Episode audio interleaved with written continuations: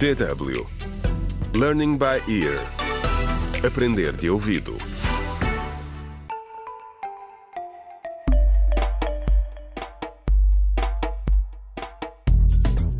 Olá, bem-vindos ao 12º episódio da radionovela Contra o Crime Decisões Difíceis, escrita por Pinado Adama Waba. No episódio anterior, a doutora Bruna questionou Afonso sobre os fundos doados pelo Banco Africano de Desenvolvimento para a prevenção da cólera. Afonso não reagiu bem e acabou por ser desagradável com a médica. Paralelamente, continuam as investigações à morte de Sara. Neste episódio, juntamos-nos a Karina e Sandro, que voltam a ser interrogados sobre o caso na esquadra da polícia. Contra o crime. Karina, Sandro, obrigado por terem vindo. Precisamos de vos fazer umas perguntas.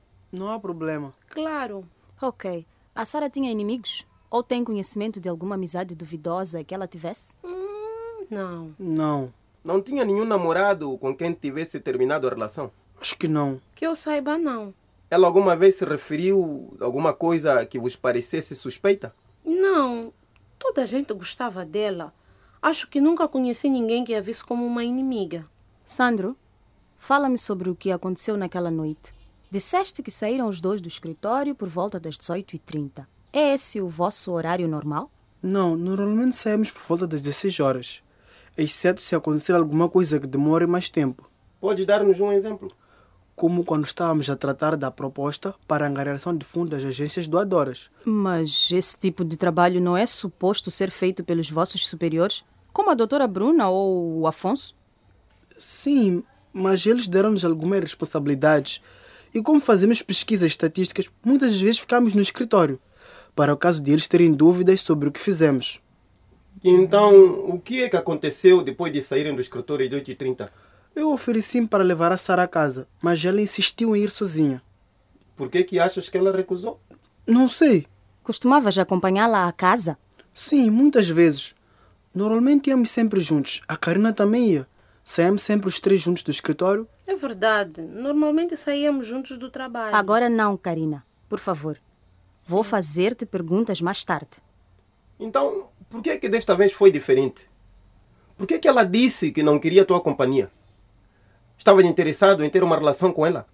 Não, nada disso. É difícil acreditar que ela te tenha pedido para não acompanhares, sendo vocês os três tão próximos como estás a dizer.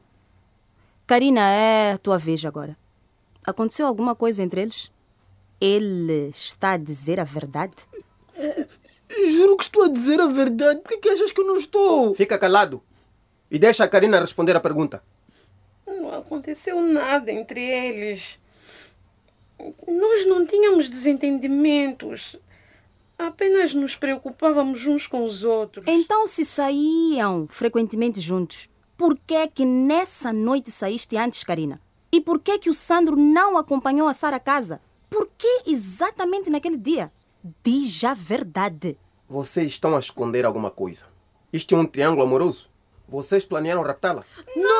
Coisas deste tipo já aconteceram antes. Tem de dizer a verdade antes que seja tarde demais. Isso não é verdade. A Sara era como uma irmã para nós. Contra o crime.